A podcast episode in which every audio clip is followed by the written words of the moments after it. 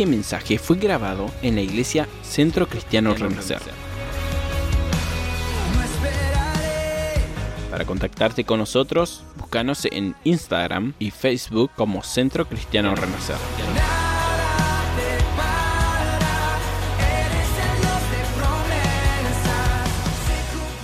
Gloria a Dios. ¿Cómo está hermano? ¿Bien? ¿Bendecido? Es raro verlos en la mañana, pero es lindo igual a la vez tenerlos en la iglesia. A las 7 volvemos a la reunión, al culto, y pensaba, estaba desafiado, voy a traer otra predicación. Quizá la gente de la mañana quiere venir a escuchar otra predicación, así que, pero vamos a ver, Dios, eh, Dios sabe hacer bien las cosas. El día miércoles tuvimos una reunión que repercutió en, en mi vida eh, una predicación acerca del manto de Dios que nos favorece. Y cuando la, hermana Eugenia predicaba, eh, el Espíritu Santo me recordaba mucho en mi vida. Eh, hablaba del manto que nos favorece, el manto de Dios favoreciendo nuestras vidas. Y pensaba, mientras predicaba la hermana, mi vida, hermanos, llegó, yo llegué al Señor y al poco tiempo, creo que uno o dos meses, eh, nos invitaron a los jóvenes a un campamento en Dolabon. Todos los años se hacía un campamento en, la ciudad de Dolabon y fuimos, el pastor Marcos Salazar era el predicador de, los campamentos. Eh, hace poquito eh, fue a la presencia del Señor, un predicador, un maestro de la palabra.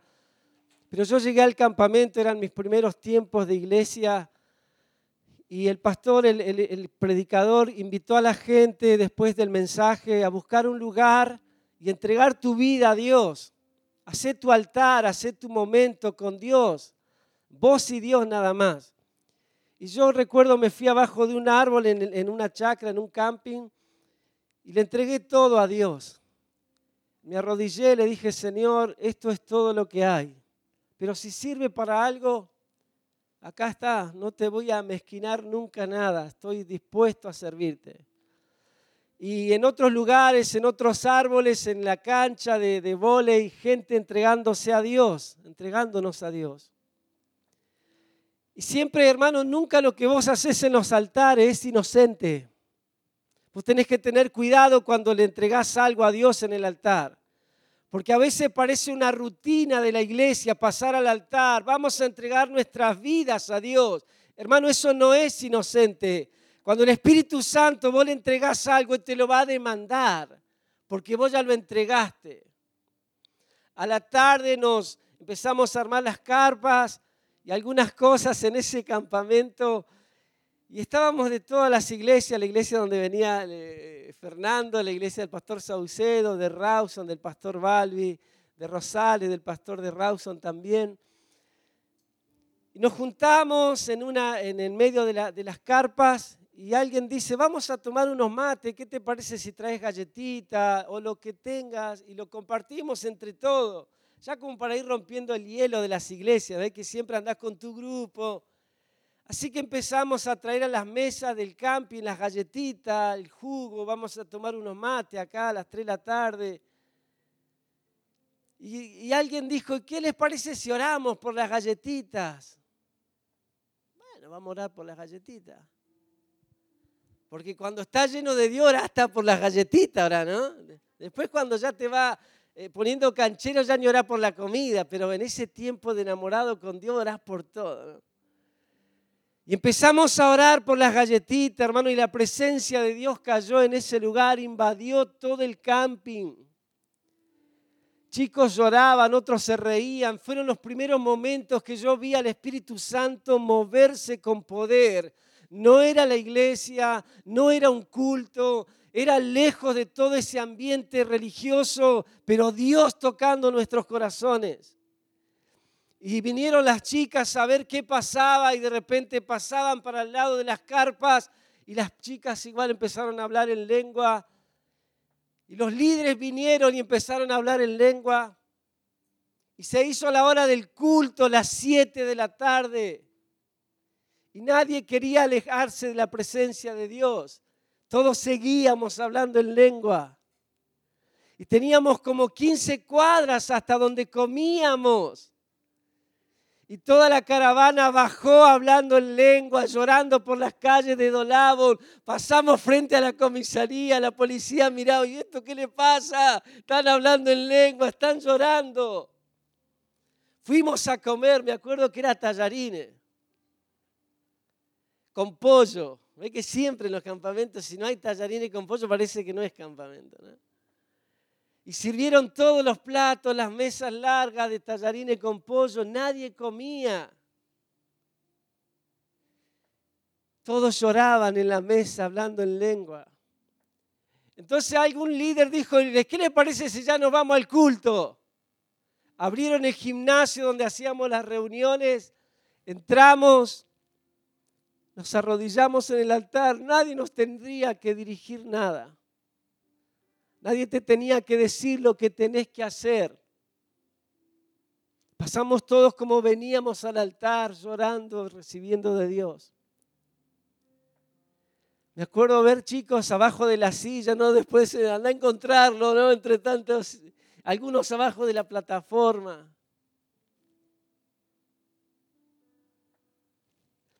Cuando Eugenia predicaba, Dios me decía, Esteban, vos naciste debajo de ese altar.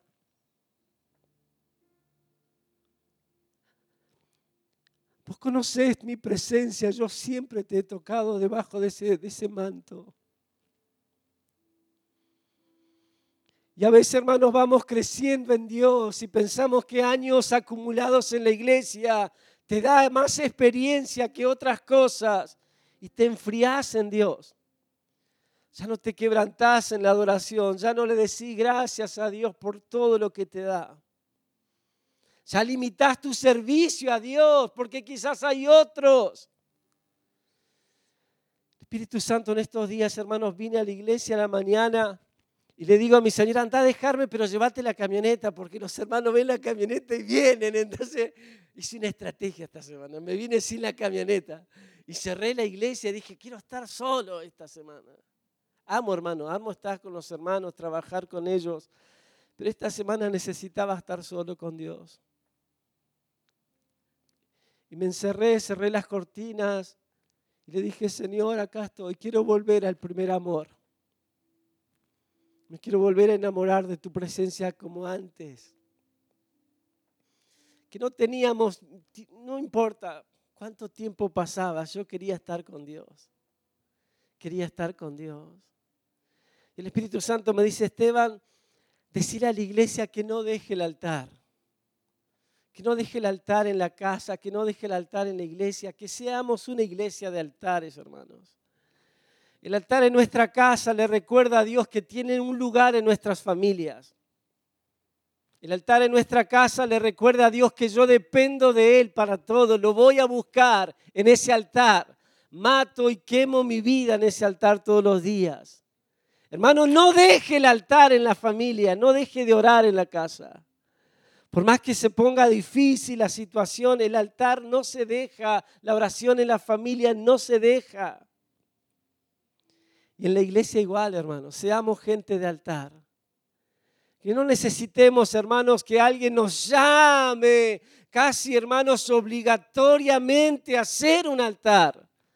La gente, hermanos, que nació debajo de ese manto, sabe que el mejor lugar es la presencia de Dios. Y ahí siempre queremos estar. Amén. Quiero compartirle un salmo en esta mañana, Salmo 121. Son seis puntos nada más. Pero yo voy a ir rápido, hermano. Yo sé que son las 12, ya eh, tenemos hambre, pero eh, yo voy a ir rápido, si yo le prometo. Y si no termino hoy, venga a la tarde y le terminamos la predicación a la tarde. Salmo 121, un salmo hermoso, hermanos, para estos días difíciles de pandemia. Dios nos va a recordar algunas promesas.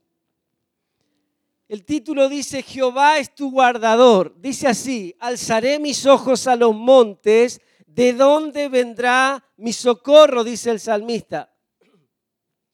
Verso 2 dice, mi socorro viene de Jehová, que hizo los cielos y la tierra. 3, no dará tu pie al resbaladero, ni se dormirá el que te guarda. He aquí, no se, no se adormecerá, ni se dormirá el que guarda a Israel. Jehová es tu guardador, Jehová es tu sombra a tu mano derecha. El sol no te fatigará de día ni la luna de noche. Jehová te guardará de todo mal. Él guardará tu alma. Jehová guardará tu salida y tu entrada desde ahora y para siempre. Jehová guardará tu salida y tu entrada desde ahora y para siempre. La predicación se llama Vas a llegar. ¿Cómo se llama la predicación? Vas a llegar. Vas a llegar a tu destino, vas a llegar a tu sueño, vas a llegar a tu meta, vas a llegar a tu propósito, vas a llegar. Hermanos, yo creo que voy a llegar. Porque alguien está viajando conmigo, hermanos, en este viaje con propósito y es la presencia de Dios. Y eso a mí me garantiza de que yo voy a llegar. Amén. Así que vamos, animate en esta mañana porque vas a llegar con tu familia, tu matrimonio, con tus hijos, vas a llegar a tu destino. Amén. Hermano, estos salmos del 120 hasta el 135 son salmos que la gente cantaba cuando subía a Jerusalén tres veces al año, salía de la casa cantando estos salmos hasta llegar al templo de Jerusalén. La gente usaba estos salmos como un cántico hasta llegar a la casa de Dios. ¿sí? Venían de lejos cantando, venían de lejos adorando a Dios hasta llegar a Jerusalén, donde traían ofrendas, donde venían a buscar de Dios y agradecerle a Dios tres veces al año. No había autos, las calles no eran tan buenas como las calles nuestras. Eh, los caminos, hermanos, eran, la mayoría eran de ascenso, eran hacia arriba, eran montañas. Entonces la gente, hermanos, se disponía a subir esas montañas cantando canciones, alabanzas a Dios. Nuestro camino, hermanos, porque somos peregrinos también en la vida, nuestro camino también es hacia arriba, es, es ascendente. Y tenemos que ir, hermanos, hacia la presencia de Dios con gratitud en nuestros corazones, adorando a Dios en nuestra vida cristiana. Ha escuchado muchas veces acerca de la diferencia entre alabanza y quejabanza. Gente que también va en la vida cristiana, pero en vez de alabanza es una queja constante su vida cristiana. Y tenés que escuchar un poco su vida de cómo todo le molesta, cómo de todo se queja. Esa no es la forma, hermano, de caminar en la vida cristiana. Quejándote. Ahora está el calor. Mira, ¿por qué no le bajan a esa calefacción? Eh? Y cuando le bajan, ella tiene frío. Mira el frío que hace y no la prenden. Hermano, porque la gente quejosa, hermano, no hay forma de complacerla. No hay forma. No hay forma. Hermano, así que disponga su vida a subir al cielo alabando a Dios con nuestra vida. Así que la próxima vez que quiera quejarse, diga, no, no, no, no es la forma. Tengo que alabar a Dios. Amén.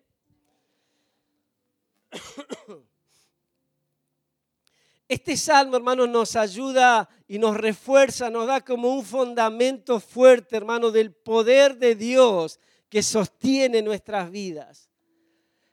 El grupo de alabanza hizo la canción Eco, que la vamos a hacer después de la predicación, y tiene tanto de este salmo, la letra de esa canción. Por eso a mí me gusta esa canción. Y me da ánimo esa canción, porque está extraída, hermanos, de la palabra de Dios. Y hoy tenemos, hermanos, que activar esta palabra en nuestras vidas, en nuestros corazones, de que nuestra vida cristiana, hermanos, es un camino en victoria. Vamos de victoria en victoria y de triunfo en triunfo. Amén. No es vamos de prueba en prueba, de lucha en lucha. No, hermano, vamos de gloria en gloria, de poder en poder. Eso dice la Biblia, hermanos, acerca de nuestro caminar. Dice que había amenazas en el camino cuando la gente se dirigía hacia Jerusalén. Había mucha amenaza en el camino. El salmista, hermanos, se escribe desde un conocimiento de este caminar. Él sabía a lo que se exponía cuando salía rumbo a Jerusalén. Pero hoy, hermanos, es medio parecido todo esto. Tenemos amenazas sociales, tenemos un virus, hermanos, que está dando vuelta por el mundo. Y dice que viene otro peor todavía. Hace poco la, amenaza y yo pensaba cuando escuchaba la noticia de que va a caer un... va a caer, va, cayó un, un, eh, satélite chino, ¿sí? Alguien, alguien leyó ese, sí. y, y, algunos decían, va a caer en la Patagonia. Pues lo, único, lo único que nos estaría faltando a nosotros, ¿no? Y un día yo me acuesto y digo, Señor, que no caiga, que no caiga en pico truncado, lo único que nos faltaría, ¿no? Y le di la dirección de mi suegra. Digo, si la puede tirar para allá. Porque el mundo, hermanos, vive con amenazas. Todo la noticia, hermano, todo es problema. Son dificultades cada vez más difíciles.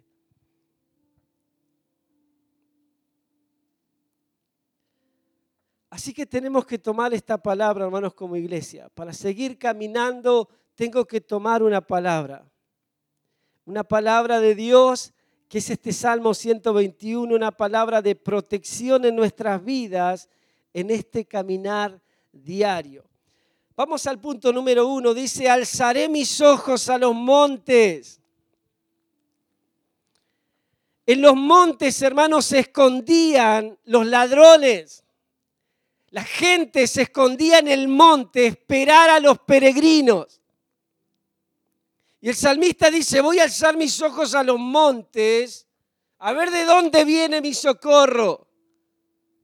Porque vamos a necesitar socorro, porque el monte, el camino, está lleno de peligros.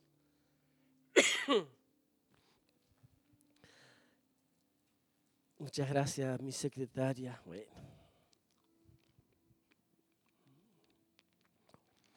Dice la Biblia, hermanos, que el buen samaritano fue sorprendido por gente que se escondía en estos lugares. Mientras él pasaba, fue sorprendido por ladrones al costado del camino que le robaron. Entonces el salmista dice, alzaré mis ojos a los montes. Hermano, monte representa este virus, el COVID-19, nuestros miedos, nuestros problemas, nuestros desafíos, todo eso representa los montes en nuestras vidas y en nuestras familias. Todo lo que a vos te causa tristeza, malestar, miedo, todo eso representa los montes. Montes en las familias, montes en la economía, montes en la salud, gente, hermanos, enferma, Hace dos semanas fuimos a, las eras, al, velorio, hermanos, de una pastora, amiga, muy conocida nuestra, eh, abrazar a los hijos estar con ellos. Y semanalmente, hermanos, gente muy cercana a nosotros parte a la presencia de Dios. Y esos son los montes, hermanos. Si la iglesia hoy camina en problemas, es esta época, hermanos, como nunca donde pastores han muerto en estos en este último año, líderes de la iglesia han muerto, amenazas por todos lados, montes de problemas, montes en las familias. Hermano, la demanda más grande en la oficina es problemas familiares, problemas matrimoniales, problemas con los hijos, montes y más montes. Hermanos, si mirando esos montes, el salmista hace un análisis y dice, ¿quién podrá defender? Me parece el chapulín colorado. ¿Quién va a poder ayudarme mirando los montes de problemas y de dificultades? ¿Quién va a poder ayudarnos? Pensaba mirando tu problema, mirando la dificultad. Vos podés igual que el salmista decir, ¿y ahora quién me va a ayudar? ¿Será el gobierno? No creo. ¿eh? ¿Será un amigo? No creo. ¿eh? Porque rara vez los amigos quedan cuando hay problema. ¿Será un pariente? Dijo el chileno. No creo, ¿eh? Pero la respuesta enseguida la da en el verso 2. Mi socorro viene de... ¿De quién? Más fuerte. Mi socorro viene de Jehová que hizo los cielos y la tierra. Mira el que tenés al lado, decirle, mi socorro viene de Jehová. No te confunda, ¿eh? vos no sos mi socorro, mi socorro viene de Jehová. Él es quien me va a socorrer a mí siempre. Hermanos, el salmista tenía un problema en los montes, pero levantó la vista más alto que los montes y dice, mi socorro viene de allá arriba. De allá arriba viene el ayudador de mi vida. De allá, de allá arriba viene el que me cuida. Mi socorro viene de Jehová. Hermano, nunca se avergüence de decirle a la gente quién es su socorro. Nunca. Nunca. Dígale a las personas quién es su socorro. Yo confío en Dios. Él es mi socorro. Iglesia, tu socorro es Dios. No lo olvides y no te avergüences nunca de Él el gran yo soy, el que hace cielo, el que hace la tierra, el Dios, hermanos, que vive en un eterno presente, ese es el tamaño de nuestro Dios. Hermanos, si la iglesia le da al Dios, hermanos, el lugar que Dios se merece en su vida y en su familia, hermanos, eso es glorioso, porque nuestro Dios no es cualquier Dios. Nuestro Dios es poderoso, hermanos. Y los que tenemos el privilegio de servir a Dios, tenés que saber, hermanos, que servís a un Dios, creador del cielo y de la tierra. Un Dios que vive en un eterno presente. No es un Dios de yeso, no es una figura en un cuadro, no es algo inerte en una cruz. Nuestro Dios es vivo. Ese es el tamaño del Dios de la iglesia. Es poderoso, hermanos. Por eso el salmista dice, mi socorro viene de Jehová, del Dios poderoso, del Dios creador. Ese es el que me socorre a mí.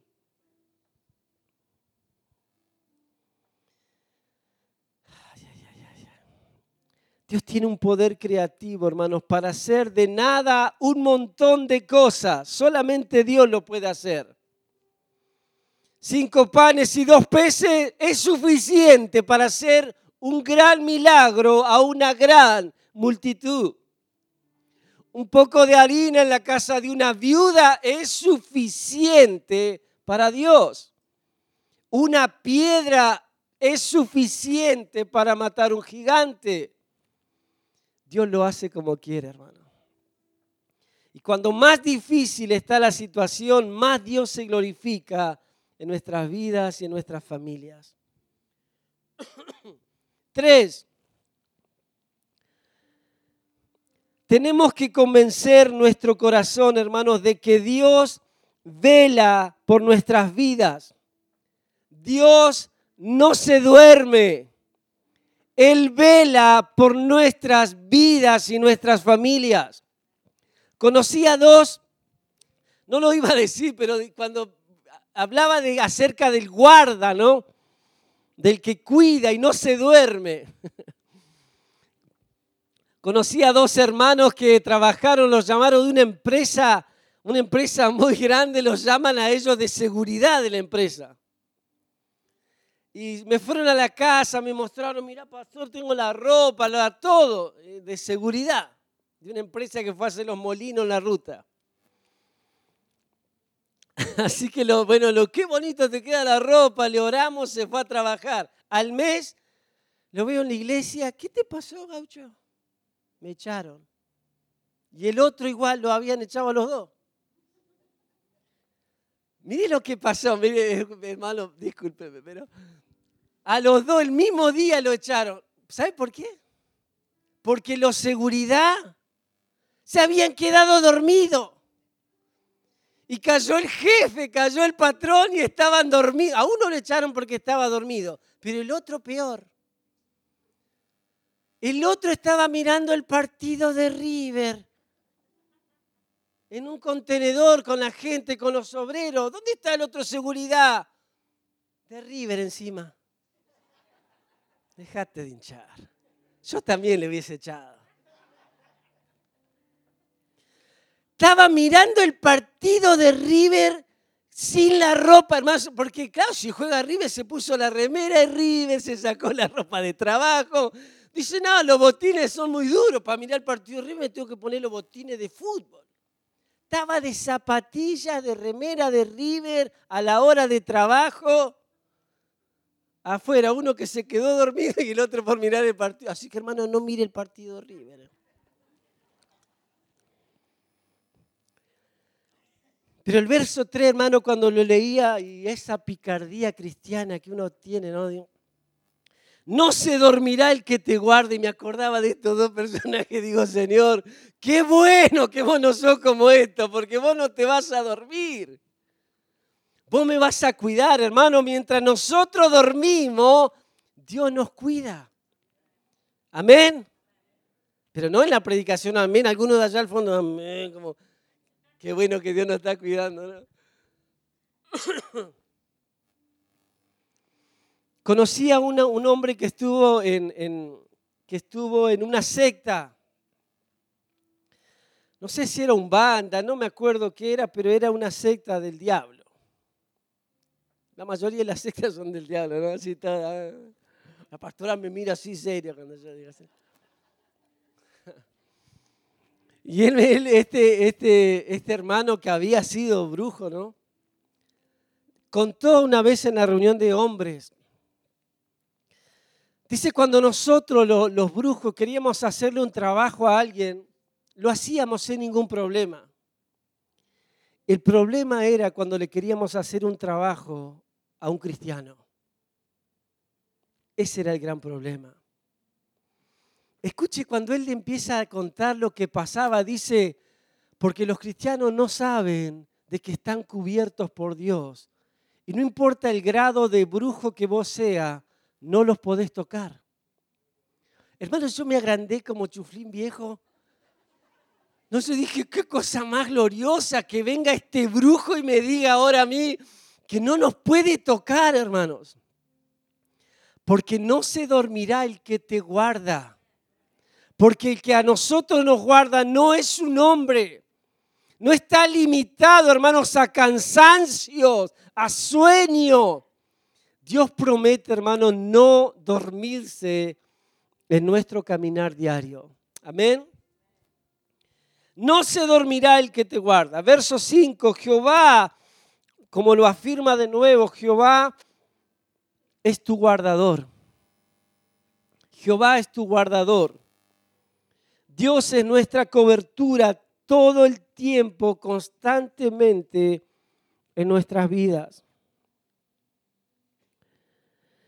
Hermanos, yo soy miedoso, usted sabía eso, ¿no? Yo sabe que soy muy asustadizo, yo hermano. Así que nunca me hable fuerte, no me, porque yo, hermano, me, de verdad que soy muy asustadizo. Tendría testimonio para eso, pero para la tarde lo voy a dejar los testimonios del susto. Dios es quien nos, eh, nos da cobertura. La palabra cobertura, hermanos, en hebreo es chamar, es cercar todo a nuestro alrededor. Esa es la cobertura que Dios nos da como hijos un cerco todo a nuestro alrededor. ¿Se acuerda la historia de Job con Dios en el cielo, hablando, eh, del diablo hablando de Job? Y el diablo le dice, no lo puedo tocar porque está cubierto. Es imposible tocarlo. Hermano, esa misma cobertura que tenía Job es la que tenemos nosotros. El diablo no te puede tocar. Así que deje de creer, hermano, de que el diablo tiene a mis hijos, tiene mi economía. Y a veces le damos esa autoridad, hermano, al diablo.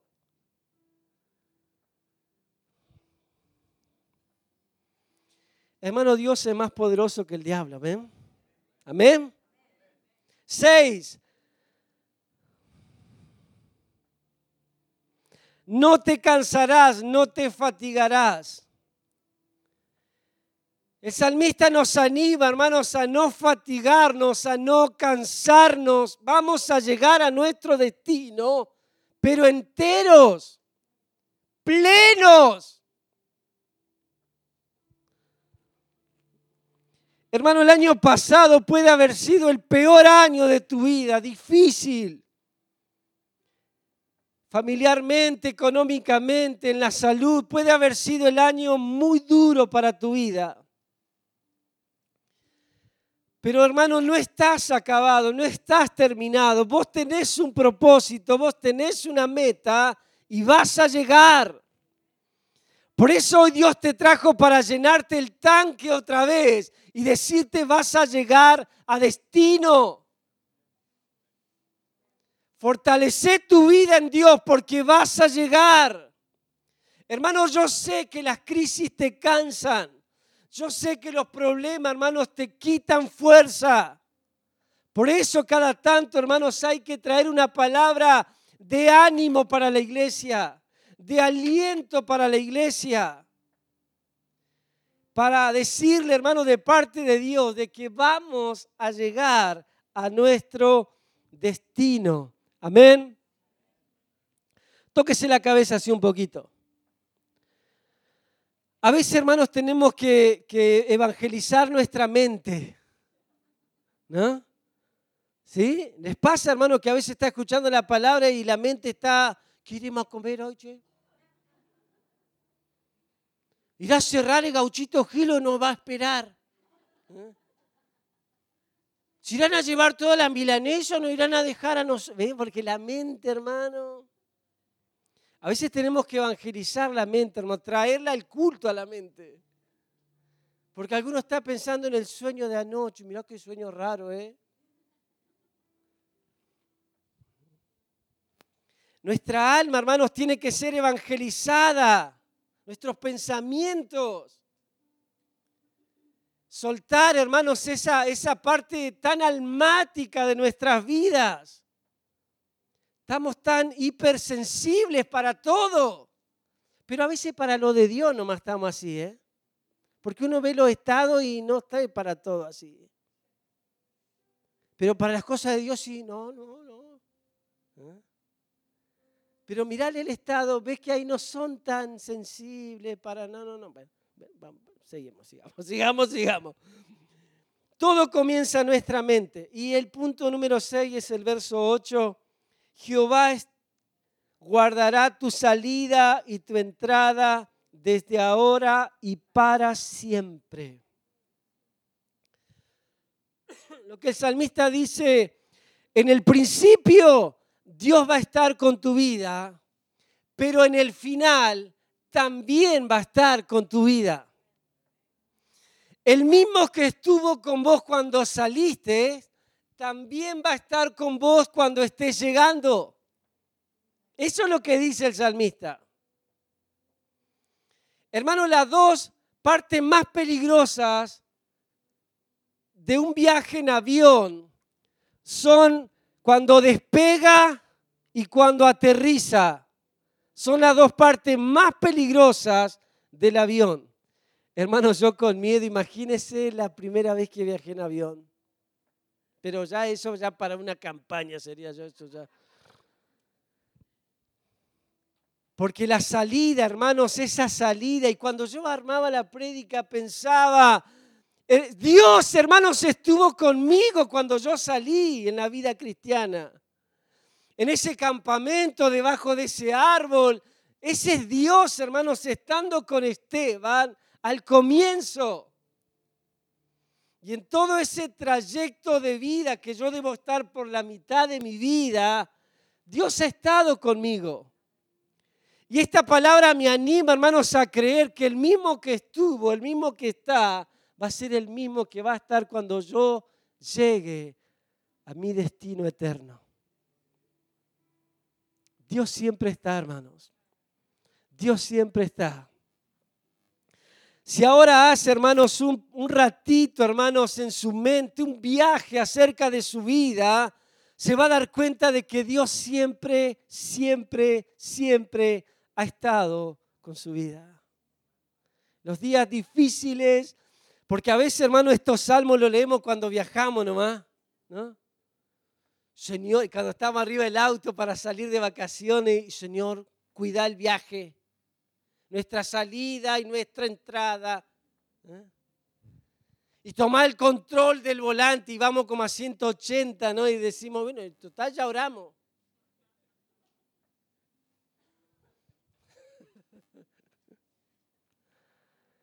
¿Y por qué le pasó eso si él oró antes de salir? Claro, él oró antes de salir, pero, pero la imprudencia, hermano, que tiene.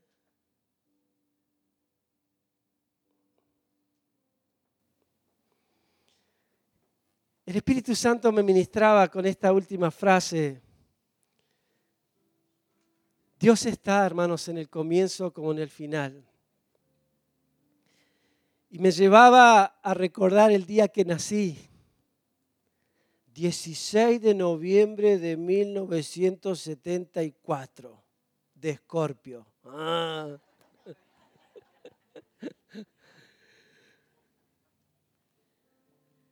Me acordaba, hermano, cuando nací, ese día. Y cuando ya vos sos el hijo número 5, viste que no hay mucha expectativa. Mi mamá tenía como tres varones, como tres nenas. Vos naciste nomás, porque era así antes, ¿no? Vos nacías, no tenía ni pieza, vos nacías nomás. Y ni nombre se ve que tenían porque me ponen el nombre de mi tío a mí. Se ve que andaba mi tío por ahí. Se vamos a poner el nombre del tío.